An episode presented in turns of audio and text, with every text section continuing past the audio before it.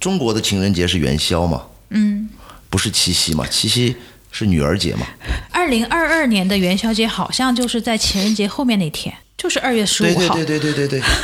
连过两天挺好哇，。连过两 天，那停得买连双过两份礼物。啊。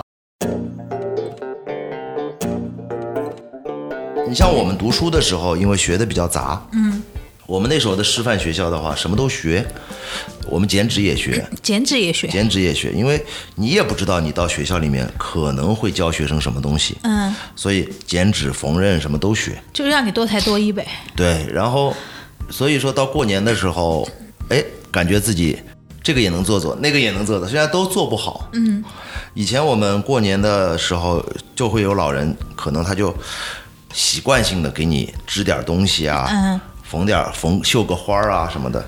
这些东西像我们那个时候就觉得，哎，我也都会，也都能参与 过来。现在就是我觉得比现在的学的有意 思多了。现在的话，可能很多孩子之所以不参与的话，他是也从来没接触过。就像我现在待的学校，他们一个传统就是竹刻嘛，逐客，这就是一个刻在竹子表面刻画，嗯呃，这个也属于一个非物质文化传承。嗯，你如果从来没接触过的人，看着也觉得哎呦还不错，但是也没有觉得多有趣。但一旦孩子接触了很多东西，还是很喜欢，包括。呃，上海郊区有一些农民的那种叫种子画，嗯，他们也有过年的时候有的，呃，上海郊区也有金山的那个农民年画，所以完全可以自己空下来，过年也有时间自己玩玩呗。 哎，我呃我觉得这样听下来，上海很多学校其实都有保留一些那种传统的手工艺也好，还有什么这些也好。有对，疫情以后呢，因为不能聚集，也请不到这些专业人士，可能会稍微少一点。疫情之前，其实上海这方面开展的很好。你像我老婆学校的话，她是请了一个呃国家物质文化遗产的继承人做导师，做那个木偶。木偶，木偶，嗯，木偶表演。然后我我知道还有很多学校像，呃，类似的种子画呀、 草编啊，嗯，呃，包括南翔的学校，他们是让孩子学做小龙， 对，对，就是要把当地文化，就是让孩子们就是尽可能的传承传承下去。对，所以我们当时有这种各地方的展示嘛，嗯，然后。像他们南翔的是会请那个他们的老师，嗯，跟学生一起做了小龙，现场展示。这个是非常好的。对就是你你只要你小学的时候，你小时候学会了，你不管你长大去到哪儿，你一到过年的时候，你想这一口 了，你自己能做呀，不用求人呀，多好啊！虽然说现在那个。嗯，网络购物这么发达，这么方便，但是你嗯那一口味道还是欠缺的。对，你网络购物那个味道还是跟你小时候吃的不一样的。哪怕你在现，你比如说南翔小龙，你在现场买的嗯速冻的，带回家都不好吃了。是是是，新鲜的就是不一样。哎，我不知道你们老家有什么令你很怀念的那种食物吗？我我现们在我们特别可想多了，我们一直继承 下来。但是我可以跟你分享一个，我今年就是我十月、十一月的时候回家里去，因为家里有事情嘛。然后我们家就是因为呃大家聚在一起就杀了一只羊，那个东西啊，其实是我从小都没有吃到过的，嗯是我妈妈他们那一辈小时候吃到过的。但是在那一天，也不知道什么原因，可能就是因为杀了一只羊，羊有很多内脏、杂碎这些东西。嗯然后我们，嗯、虽然重庆是偏那种西南地区，但是我们的饮食有一些我觉得还蛮接近北方的。它那个东西就是把那些杂碎全部处理过之后，切成碎碎的，然后用一个大锅、大铁锅全部混在一起煮，煮了之后再放入那个小那个大米磨成的那种面，米会磨成一粒粒小粒的那种，然后放进去煮，然后放一些辣椒，放一些盐，反正调味也比较简单。反我看啊，就是每个人都至少吃了两碗以上。那叫什么名字呢？ 我都不知道叫什么名字啊，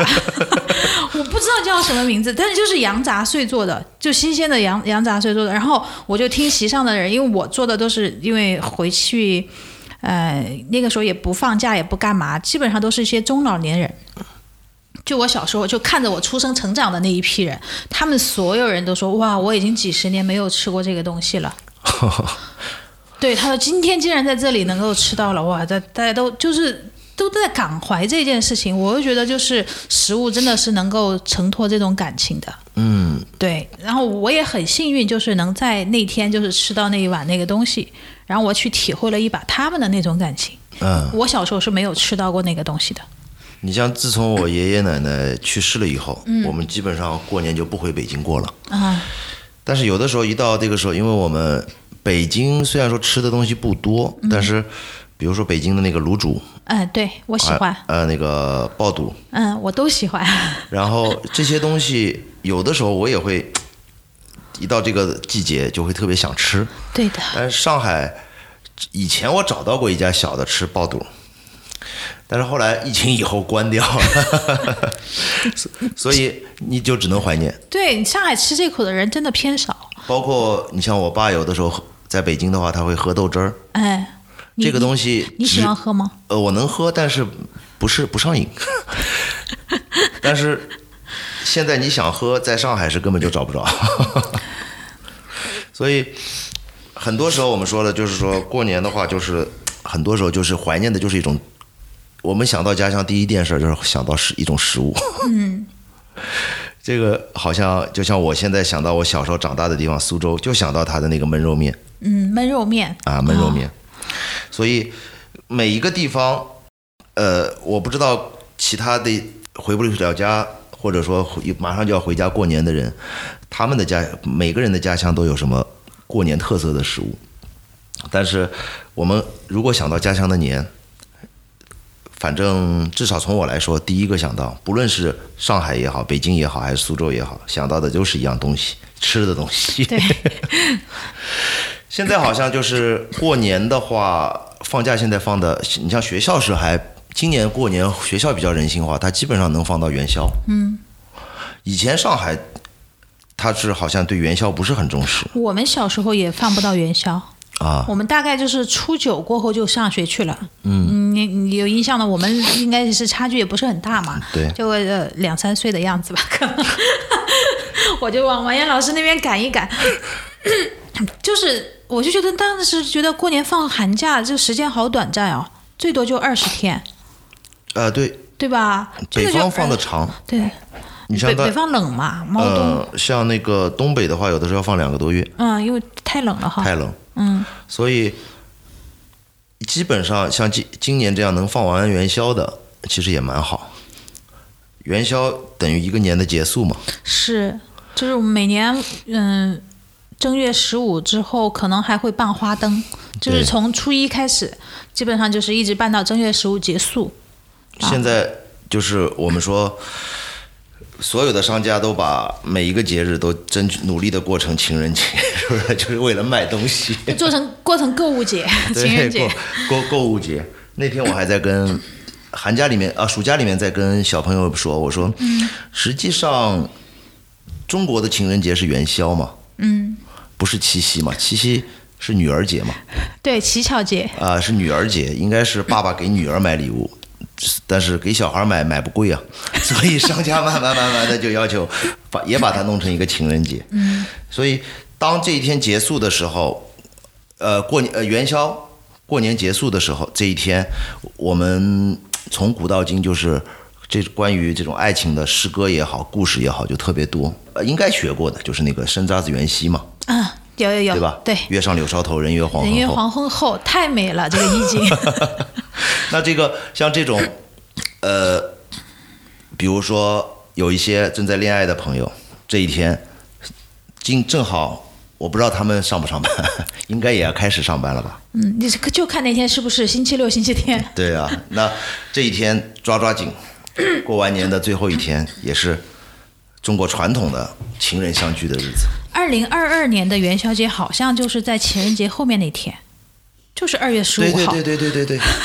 连过两天挺好哇，。连过两 天，那停得买连过双两份礼物，啊，那那你而且过年又赶上过年嘛，太幸福了，可以和情人待在一起两天。哇，对，今年哎呀， 二月十五多好。 对对对对对， 那如果说回不了家，但是，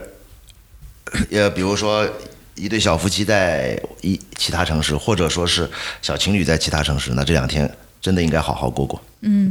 可以写一首诗，或者说送对方一首诗表达一下吗？呃，除了我们知道的那个生渣子袁熙嘛，嗯，比如说还有一些也是应该很熟的清玉案，嗯，对吧？东风夜放花千树，对，一更夜吹落星如雨。宝马吊车香满路，凤箫声动，玉壶光转，一夜鱼龙舞。蛾儿雪柳黄金缕，笑语盈盈暗香去。后面就最有名了，众里寻他千百度，蓦然回蓦然首，回首，那人却在灯灯火火阑珊珊。处。灯火应该就是描绘的是元宵佳节，对，对，他那个古代都是赏灯嘛，嗯，赏灯猜谜，然后呃我估计那天情人节那天才能是少男少女被放上街头去跟心上人偶遇一下。对啊 平时都是呃，那男的读书，要不耕种，对吧？对女的就是在家里干家务活。那天就大家可以都走上街头，嗯，所以过年在古代等于说类似于就是中国人的狂欢嘛， 对，而且这个时间很长，嗯嗯，一方面让我们彻底得到一个休息，另一方面的话也能够各种各样的情感得到一些表达，嗯，到元宵之后，那元宵节吃一样食物就是元宵， 上海是吃汤圆。哎，我们也叫汤 圆，啊，汤圆，呃元宵和汤圆不一样。 不一样，元宵是滚出来的，元宵汤圆是滚出来的包出来的。这个我专门做过一期节目， 讲元宵和汤圆的区别。 我有一个堂弟，他那个当时到上海来，就是说，他说上海的东西都甜。嗯，因为我叔叔那时候出差留下的印象，就上海的东西都甜。嗯，但是他几次来正好都过节，那个端午节来，他说吃粽子，咸的， 结果说，哎呀，上海的粽子为什么是咸的？对，他说咸的粽子怎么吃？嗯这没法吃。结果给他买了一个，结果他走的时候就带了一大包 走。然后中秋节，他说啊，上海这个月饼，月饼月饼怎么是咸的？那咸肉当月然饼。就是除了上海啊，没有地方吃咸月饼，我觉得 就好像就江浙一带有，对，就就鲜江肉南月江南一饼、带有。蛋黄月饼 什么的，嗯，包还有括吃一汤圆，吃对那个肉汤圆，肉汤圆的话也好像也是江浙沪一带比较哎，我们家也有，也有是吧？也有，像你像我们在北京的话，他们吃元宵全都是要么是豆沙的、红豆的，嗯，好像，嗯，我芝跟麻他馅儿的，芝麻馅儿的，当然他们摇出来的肉没法摇，嗯，但是呃，我我跟他们说，我以前回北京跟他们说吃那个肉肉汤圆、肉元宵，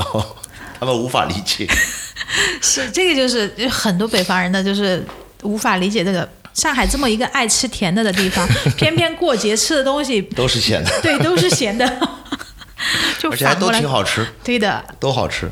所以你看，一到过年过节吃买汤圆儿，到元宵节，我们那个附近南翔老街上有一个老老牌儿的汤圆店，会排很长很长的队。就是七宝汤圆店嘛，还不是叫不什是么，嗯，南翔老街上。嗯。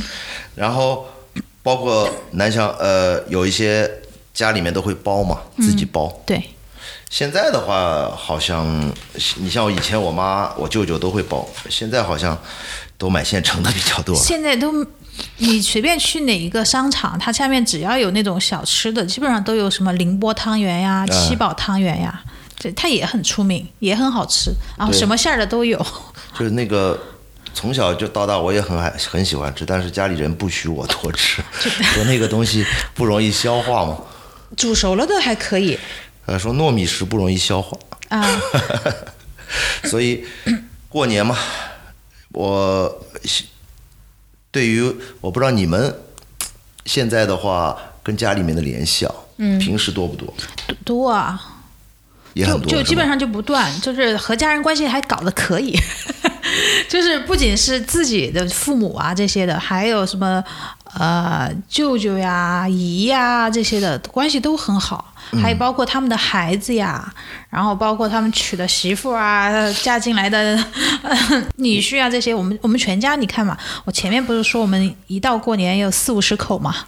就可想而知平时这关系之紧密了。就是我认识一些年轻人，嗯大学刚毕业没多久，就是疫情之前的话，基本上是属于平时都不跟爸妈联系的，不跟爸妈联就系，没有没有说主动的去联系，嗯都是爸妈要打电话来聊两句。可能爸妈打的太频繁了， 不是，当时就就疫情之前，可能就觉得这个爸妈有点儿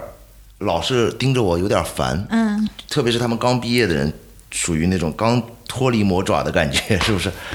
但是疫情以后，尤其是过年回不了家以后，嗯，很多人就是现在就好像跟家里的联系越来越频繁。我就觉得疫情在这方面吧，对于很多人，让很多人真正的了解到一个家和亲人的一个亲情的一个多重要。对的，就是他在那么多不好的前提下，他也也其实也起到了一些好的作用。 是是是，确实是，就是家庭之间成员之间的联系更紧密了。特别是疫情一刚开始的时候，大家就是呃。就会互相问候，哎，你有没有口罩啊什么的？当然，有可能这句话背后的意思就是，你如果有的话， 给我给我送几送个。但是好久不联系的人都会联系，哎，你你怎么样呀？你从外地回来啊什么的。我嗯，跟听众朋友们也分享过，我说我回去的时候我刚好感冒还咳嗽呢，啊，全家人聚在一起过过年，我跟大家说，我说我咳嗽啊，但是我是从嗯从杭州转机回来的，我说我没有去过武汉啊呀、也没有去过哪儿。大家说，哎，你放心，你这个怎么怎么样怎么样？ 就大家就我就觉得有点不太理智，但是又很窝心，觉得他们就是我上一 次这样的话是就二零三年嘛，零三年 SARS 的时候，嗯，SARS 的时候就是当时我妈上海买不到口罩，我在上海，嗯，呃，她特意在苏州一个乡镇医院里面买了好一大包的口罩，嗯，然后给我冒着风险给我送到上海，嗯，因为当时上海已经有了，虽然不多，嗯，我上一次感觉就是这些东西能够 拉近人和人之间的距离，还零三年，那时候我就感觉就是我把口罩，就口罩就变成了一个硬通货，对我我有口罩，我给别人，别人会非常立刻就拉近关系。今年好像也是有了、啊，不是不是，就是疫情刚开始的时候，嗯，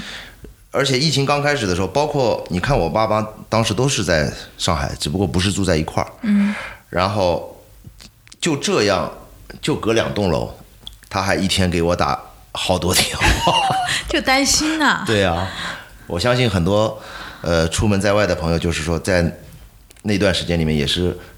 不停的接到爸妈电话的。对，而且你可能他反过来也会非常担心爸妈，对平时可能就没有想到这些事情。对，在那个时刻，就是 怎么说？我觉得大家都是跟自己的心灵啊做了一次，我觉得深度的交流。就当你空下来了以后，才能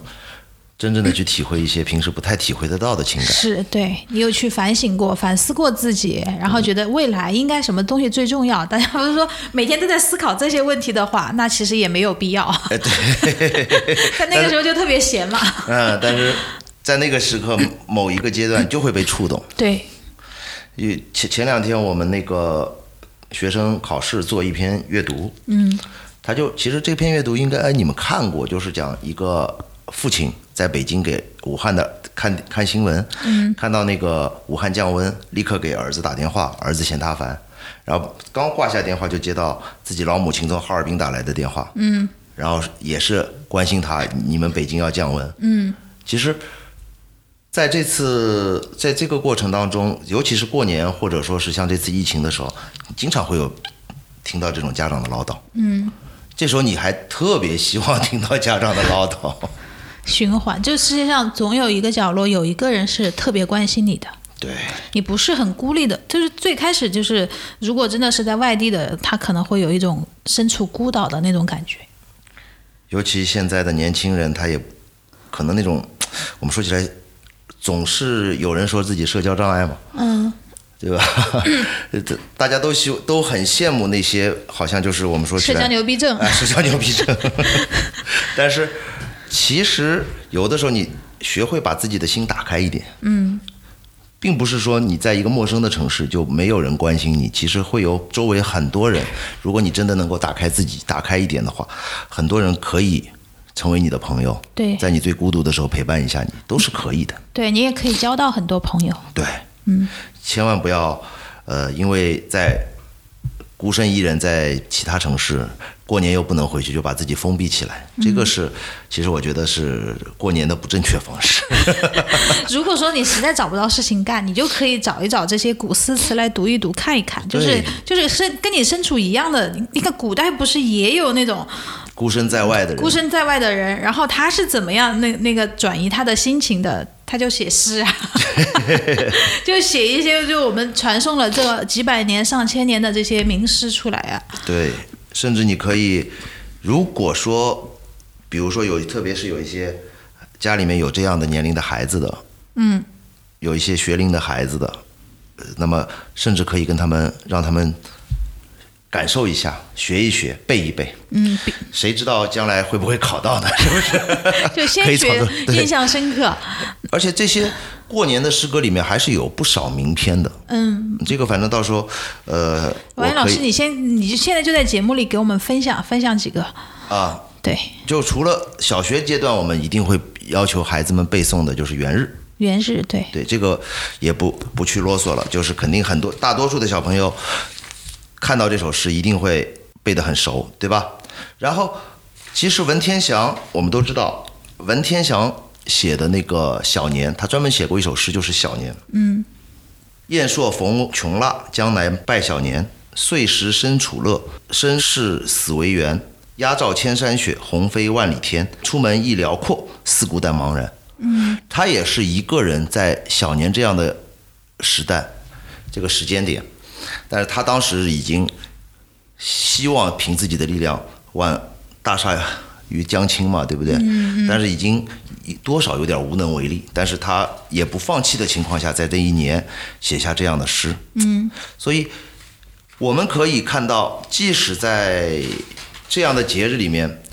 我们可以读到很多各种各样的，能够让我们感受到这些古人心境，嗯，这样的诗，嗯，包括除夜作。高适的，这也是很多人将来要学的一首诗嘛，很有名。旅馆寒灯独不眠，客心何事转凄然。故乡今夜思千里，双鬓明朝又一年。双鬓明照又一年。对呀、嗯，像《除夜雪》送陆游，这个就还可以，是他陆游是在自己家里，对不对？嗯。北风吹雪四更初，佳瑞天教即睡除。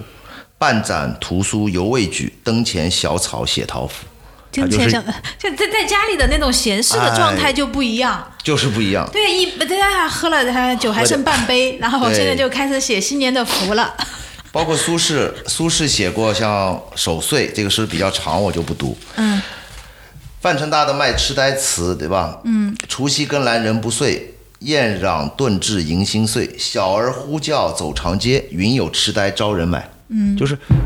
古代的一个习俗，甚至有的，如果你们觉得小孩儿比较没什么好玩的，也可以让他去试试。你什么叫没什么玩的？就是就觉得自己家孩子有点傻，是这个意 思吗。希望他能够明年更聪明的话，嗯也可以让他试试嘛，去卖痴呆，对不对？嗯。然后像包括我们说李世民，古代的皇帝，他在这一天可能也是一家人聚在一块儿，通宵达旦的守岁，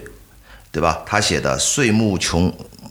他他写的我就不读了，因为他写的也不是很好。我感觉，哎呀，我我我我有我有， 你你说他写的不很好，我觉得他简直就是通篇就是在夸赞自己的业绩很牛逼啊！ 对啊呃我是一个好皇帝啊， 是吧？吴文英，宋代吴文英写的那个《思嘉客》，嗯，癸卯除夜，自唱新词送岁华，病思天德老生涯，十年旧梦无寻处，几度新春不在家，对吧？这样这样的语词汇，基本上古人也有很多人，他在新春的时候，他可能就是无法在家就比比方说你去外地做官啊、做县令啊什么的，你读肯定书，对吧？对读书啊，或者去云游啊，我们看看，比如说古代的也有明代文征明写的文征明写的《拜年》，嗯，不求见面唯通夜，明指朝来满壁炉。我亦随人投数指，事情显简不嫌虚， 事情显简不嫌虚。对不对？就怕你虚头巴脑的不要紧，就是怕你不做。 嗯，对对对对对，包括初二，我们有一些地方的习俗是初二是要回娘家，啊，对，嫁出去的女儿是要回娘家。初二，嗯，长命女呃呃冯延巳写的，叫《春日宴》，绿酒一杯歌一遍。绿酒一杯歌一遍，嗯，再拜陈三愿，一愿郎君千岁，二愿妾身常见，三愿如同梁上燕，岁岁常相见。这个 这这个很熟，对呀、这这首词很出名。对。那么这呃，好像这个习俗的话，各个地方不太一样，有的地方是初二，有的地方初五。嗯，我不知道你们那有迎不迎财神？迎初几啊？初五、啊，上海就是初五。初一和初五。哦 我不知道，可能要迎两波吧。我们不是分为什么文财神、武财神嘛不不？正上财神还有上海这里是叫，就是就是初五迎，嗯，因为江浙这里原来叫做迎五路神，嗯，五五路路财神，呃，然后就是初五这天，所以说放鞭炮，这里附近云南路，呃，哎，云南路美食街嘛，对吧？嗯对，然后原先的允许放鞭炮的时候，初五是早上起来一地的全是鞭炮纸，可以砰砰砰，很远很远都能听到就。半夜就在放了嘛，就凌晨零零点钟的时候就开始了。他们这里都是饭店，他们都是想财神到自己家。 是做生意的是这样子，然后初期就是人日，嗯，人日的话比较有名的，隋朝的薛道衡《人日思归》，人日也有关于人日的这个 古代的话 古代的人诗词，古代的话，人日这一天还是比较重要的，嗯就是入春才七日，离家已二年，人归落雁后，私发在花前。这是基本上初中要背的，啊、小学小学到初中私这发在花前，对，就真的是花前月下，就是安静的时候总是会想 这些，怀念一些故人啊、故土啊。包括呃，有的时候过年的时候正好遇到立春，我记得我有一年好像正好年初一是立春，嗯，然后呃，它这叫人日立春，唐代的卢卢仝，嗯，就是春归春度春归无限春，今朝方始觉成人，从今克己应犹急，言语梅花俱自新。新的一年他成年了，然后正好又是立春，立春的话就是万象更新的时候，他就写下这首诗。到元宵，元宵节除了刚才说的那些表示情人的那种，适合信送情人的，包括明代的唐伯虎唐伯虎有名也，写过，叫做“有灯无月不娱人，有月无灯不算春，春到人间人似玉，灯烧月下月如银”，对吧？他就描写那个景象。这样的诗，其实古人就像我们今天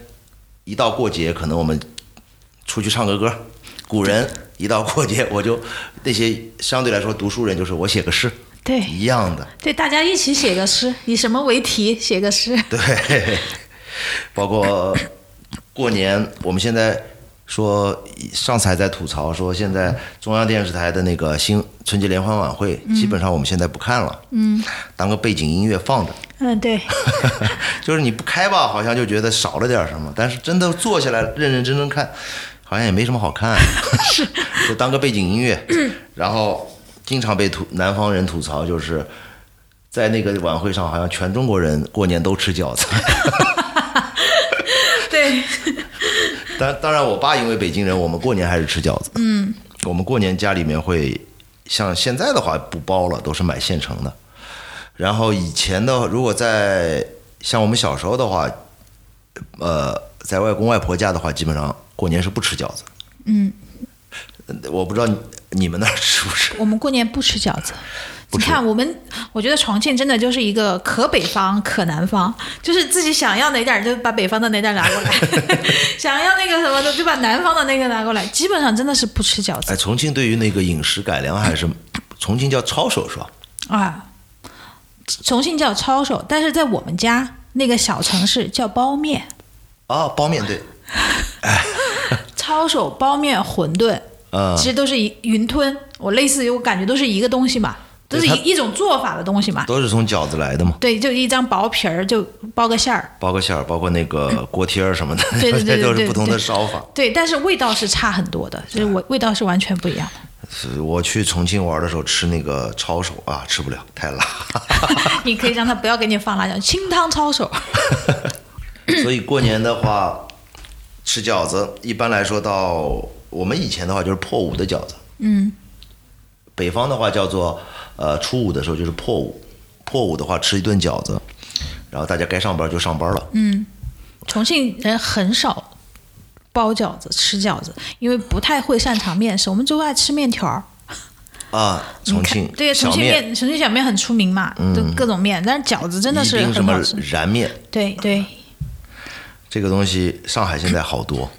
也很多。对，上海可多小面馆了，但是基本上都不怎么正宗， 就是也不知道为什么，就是你问那个老板，他也是当地人，他也是比方重庆来的、四川来的，但是他那个味道就不太对。就始终吃不到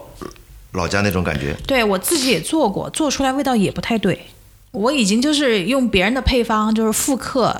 在家里做觉得味道都还行，但是在上海来做就味道就不太对。对他们有也有人说，就是把所有的东西都从老家带来，做出来味道都不一样， 那我最后归纳为水不一样，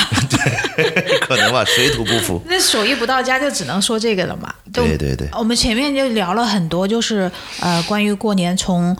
腊月二十三一直到正月十五的一些古人的一些诗词呀、什么的，嗯，大概也还聊了一些关于什么呃对联呀、这个。其实过年我们正月十五的时候，其实还会猜一点灯谜呀、那些的。对灯谜，对，以前猜灯谜，当然都大家都知道啊，几十年下来就是那些灯谜， 就是灯不一样而已，灯谜就是那些灯谜。那个谜语的话，可能现在这个活动，比如说南阳南翔的古一园，我们家附近南翔古一园，它是每年都办，还在每年还都在办嗯每年都都办。现在疫情以后我不太清楚啊，就是以前我小我儿子小时候，我们的也带他去过。嗯，那小孩儿会特别的兴奋，看到这些活动，对，然后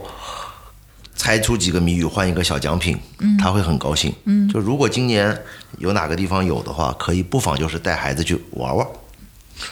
猜灯谜包括做兔子灯，我们小时候啊，就上海一直做兔子灯。嗯，对我我有在朋友圈看过，就上海的朋友家里有小女儿 的、小儿子的，就会给他兔子灯。还有一个节日是端午节，什么呀？就给他织个网，放一个蛋。啊，那个应该是立夏，反正就是类似于就是夏天的一个什么节日，嗯，我就会觉得上海这边还是保留了很多传统的这个，虽然表面上看到是一个国际大都市，就是很洋气，但是上海本地人或者说一些土生土长的上海人，就沿袭了这种传统习俗的人，你在看到他们在经历这些节日的时候，还是会有一些特殊的仪式的东西拿出来，一方面就是说，现在上海各个学校也好，或者什么，也在倡导就是一些传统文化的东西。嗯。另外一方面的话，呃，当那些就是一些老人，就像我爸妈这代人，他们已经空下来了，有的时候也开始怀旧，有的时候也会把一些东西交给自己的孙辈儿，是不是？我们小时候是是有，你像说的一个蛋，然后每天到学校以后，每拿那个蛋斗蛋。嗯，基本上能够谁赢了谁就把别人的蛋拿走什那么种，什么叫斗蛋？斗蛋怎把么两个斗？蛋顶，谁的破了，然后没破的那个就 把破我的那以个为拿只有走，我们玩过，但是大家都是这么 玩。都这么玩。就为了蹭别人的那个蛋。所以那个时候好像因为这种印象比较深 刻，嗯，印象比较深刻了以后，对于这些节日，我们连带着对一些这一些节日的印象也会比较好。因为在各大商场里面，它是为了过年的时候就是吸引大家、吸引客流嘛，它就会把一些传统的那种手工艺人请到商场里面，还有那种画糖画儿的，嗯画就就糖画儿就一个盘子，十二生肖你转嘛，所有人都想转龙，因为龙特别大， 对不对？就会就会有我们去年我们家那边都还做了这些的，除了这个画糖画儿的，还有写春联儿的，嗯还有其他的剪窗花的，对，就印象不深刻。说到剪窗花儿，我还想起来，我小时候确实是被老人教过剪纸，嗯，但是呢，因为小孩儿手笨，然后也静不下来心，就只会剪一个喜字。我应该从小到大都这样，因为那个东西很很好剪，因为喜字是方都是块儿嘛。方的对对对，我我们以前学校也学过， 对，它就是阴阳阴阳，反正你剪剪了差不多就是扯出来就是一个喜字。然后还 有过年的时候，其实以前还有，呃，像苏州他们有一个过年期间的活动，疫情以后好像暂暂停了。苏州话叫“嘎神戏”，就是 currency。尬神仙，哦就是他们其实就是在市区有一个叫呃吕洞宾嘛。嗯，吕洞宾的话就是他喜欢热 闹，所以他那个活动里面就是一群人要在那个庙附近，大家就拼命的挤，拼命的就挤，往前 挤嘛。然后，当然现在不会不会这样了，不会 允许这现么在不允许密集的挤，都是一米开然后外。那那个时候会特别热闹，嗯，呃，包括各地也有也会有一些传统的，比如说一些神仙庙会之类的。嗯，你像我们家那附近，一到过年就会有一个，我们我们家原来住庙里，有一段时间住庙里，为什么就是住庙里呢？那那里原来是个庙，后来呢，就是这个地被乡政府征了，作为乡政府的所在地。后来那个乡政府搬走了以后，就作为嗯学校老师的宿舍。啊，后来不是又要什么文物古迹恢复，又重新还给了庙，所以一段时间我们是在庙里。嗯，然后那个庙，我去问他们，最初的时候其实是王家的宗祠。嗯，就姓王的人，如果说要拜祖的话，可以到那儿去拜。嗯，后来也后来就变成了庙，庙的话，它里面我们当地一个风俗叫猛将老爷。猛将老爷，就是我我也搞不清楚到底是哪个猛属于哪个猛将。嗯，每到过年的时候，就会有一群老太太，嗯，穿那种就是我们说的江南传统的那种衣服，嗯戴大褂儿啊包个头巾那种的嗯包个头巾，然后就开始唱，一边唱一边跳，就在可以一天。听得清楚他唱什么吗？呃，听是听得清楚的，都是那种江南小调嘛。嗯。然后，当然现在也想不起来他们具体唱的内容了。嗯。基本上挑了个担子，然后还有一个特特别的，就是一根竹竿儿两边挂铃，就那开个始。叫连箫啊还对能对他能敲的话，还能叮叮响。对对对对对，这个对要打连箫。然后我我奶奶以前一到过年的时候出去打一打 一天，是，然后用脚踢，用肩膀撞，对对对是对吧？对，各玩各种花样，有点像那种呃孙悟空拿着金箍棒那种转来转去的那种感觉现。现在好像在上海是已经很久没见到这个东 西了，当时也是过年的一一一个乐趣，就是看，跑到庙庙门前看他们跳。我平时觉得我奶奶她就是一个就是普通的就是家庭妇女嘛，就是在家里可能务务农啊，就是煮煮饭啊，干嘛的。但是，一到过年的那个时候，她就特别慎重，特别开心。我就我现在都还就是印象深刻。她她那天就笑，她说：“哎，你看，她会头天会把它都提前几天都会把它那个连销拿出来，就你刚刚说那个棍儿，他会就表演给我看。那我那个初几的时候，我要去哪儿哪儿跟他们打连销去了，然后我们小孩儿都不感兴趣，都不不跟他去啊，他就自己一个人去，回来可开开心心的。我觉得他那一天就是应该就是他那一年里面可能最开心的一刻吧，嗯、就完完全全属于他。对，像我们小时候还 有，一到过年还很小的时候，就是说在苏州的话，还嗯是划那种船，木头船，摇橹的。还可以去那个小运河里面划船，呃，对，就是到小河里头划船，然后基本上那个时候，呃，船还是一个交通工具嘛。嗯有一些人，比如说要去亲戚家什么，还是划着船去的。嗯， 现在也基本上看不见了。 其实我觉得划着船啊，开着车去亲戚家特别 好，就东西可以搬很多回家。你说是吧？就是你肯定，而且小时候就是理性比较重，就是你随便过年的时候去哪个亲戚家，你不是空手去的，对对你都对，是带着礼物去的。对，小孩子穿的那个干干净净的，然后或者都穿着新衣服，全家人，然后提着一些可能酒啊、糖果呀、或者一些糕点呀、之类的去。就是我就记得很清楚，那个时候就是有一盒叫什么红桃 K，嗯，不知道你们看有到没有有有那个口服液，口服液红桃 K，就兜一圈又回到我们家。 你们有没有过这样的经历？就送出去了，还能收送出回去来。了，兜了一圈又回到了我们 家，就是因为那那个我记得很清楚，因为我是我妈放在那儿，我就是不小心。可能就是什么东西刮了一下，它那嗯个包装上其实有一个印痕，但是不除了我以外，别人也看不出来。嗯，我们去我们去走亲戚，送给人家，人然后结果过两天又有一个亲戚回来过来到我们家来，结果拿到了还是拿到了这么一盒，嗯结果我一看就是那盒，这这不就是抖音上的那个段 子嘛？这其实就证明那个时候大家就觉得那些好东西都不会舍不得会留自己给用自己用，哎他总是会送给自己觉得很重要的亲戚朋 友们。嗯，结果兜一圈儿又回到 自己手中。这个好像那个，就那个年代，我们要去看一些亲戚朋友，尤其一些老人。呃现在我们说起来，呃根本就不会去买的一些东西，像对脑白金，哎对对对对对对，虽然说觉得很傻，那个广告很傻，好像东西也很傻，但是你真的走进那个商场，老人就认这个。对的， 他觉得别的东西别人不知道嘛。嗯，就跟现在你去看人的话，可能就是买一些什么燕窝呀、虫草之类的，对不对？所以那个时候，现在好像第一个相互拜年走亲戚，在城市里面好像不是很多了，就聚一聚结束。上海这边听说好像确实不是很多，就大家都凑在一起吃一顿饭。啊，凑一块儿凑吃一顿饭，吃完了，愿意的大家一起玩一玩，把 香把香，不像不像对。然后，呃，小时候好像就是这种亲戚朋友，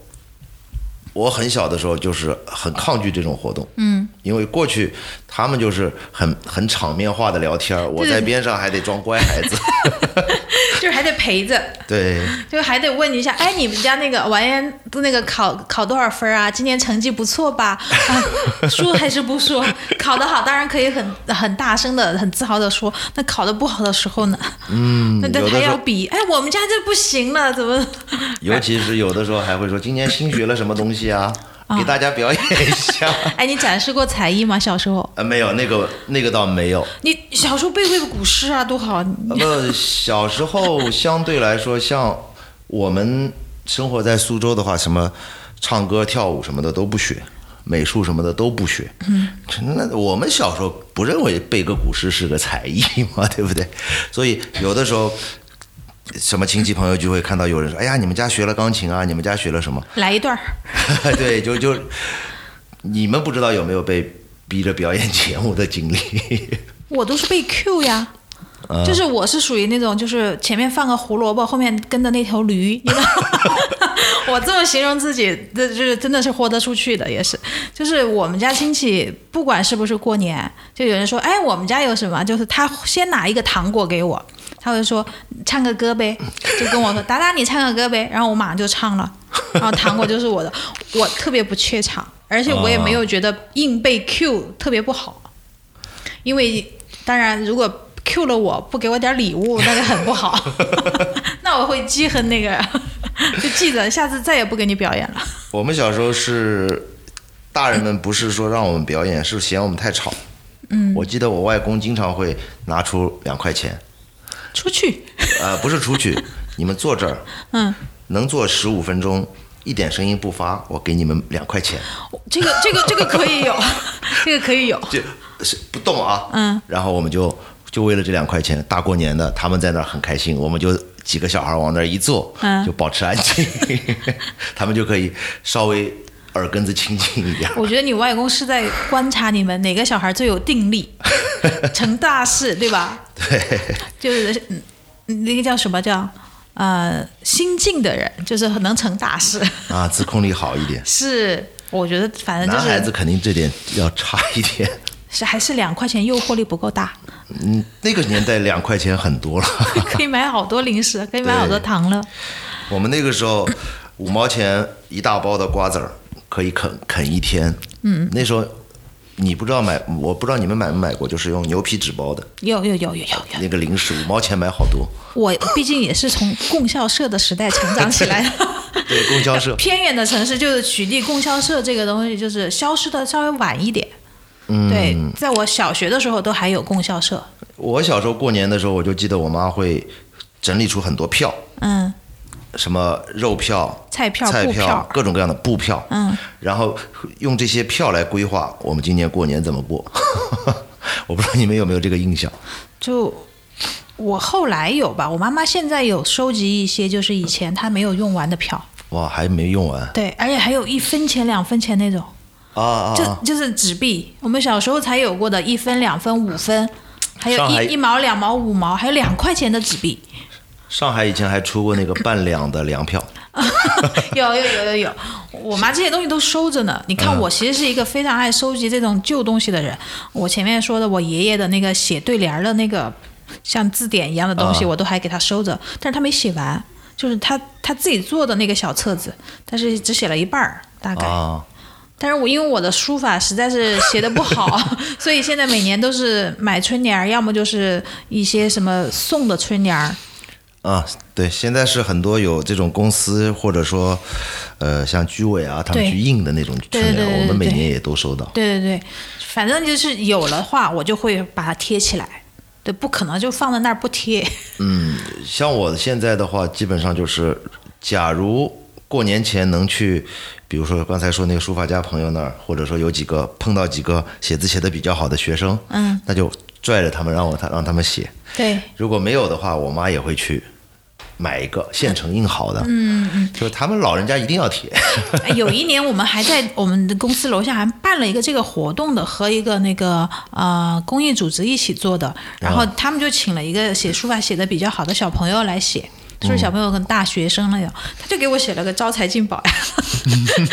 就是写写在一张那个呃菱形的纸菱上，形纸写个啊招财进宝，呃可喜庆了，我高高兴兴捧回家。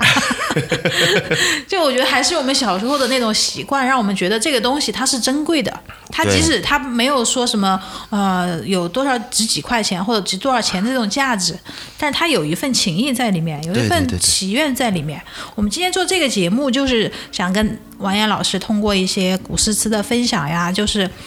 呃，聊一聊就是大家对未来、未来明年的一些祈愿呀、一些祝福呀这嗯些。新年应该许下新年的心愿，对，而且二零二二年是虎年，虎年虎虎生威。威， 大家觉得这虎年简直太好了。虎的颜色就是呃橘色、橙色，反正都是很光明的那种颜色。对，而且古代的话，虎的话，尤其是疫有疫的有瘟疫的话，虎是可以来正邪的那种。镇邪驱驱疫的嘛。对对对对，所以现在不也说这是疫情的最后一个寒冬， 春天就要来了。嗯，春天就要来了。对，所以希望这个过年是我们回不去过年的人的最后一次，嗯，也是能所有的那个呃被疫情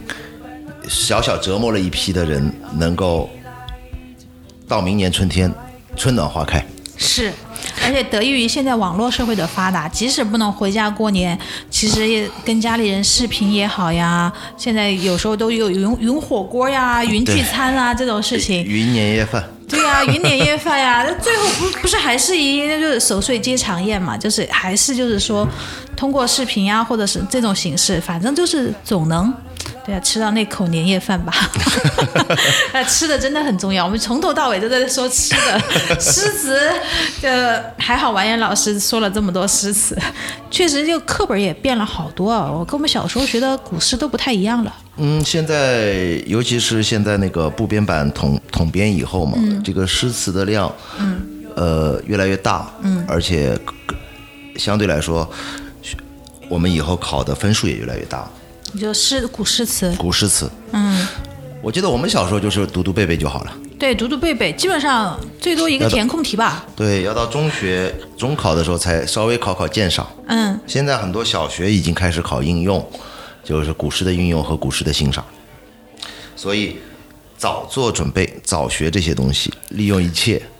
机会让孩子对这个东西产生兴趣，还是有有用的。对，自己有时候学学完了，你这个小时候学的东西，有可能这一辈子都不会忘。对，就时时刻刻就有合适的情时候，就拿出来再品一品嘛。其实也是蛮有意趣的一件事情。嗯是的，好了，那我们今天的节目就到这里结束了啊！在这里祝我们呃陪伴了我们同样 YT 扩音器一年的听众朋友们，春节快乐！提前给大家拜个早年。新年快乐，嗯，谢谢王岩老师，再见。拜拜。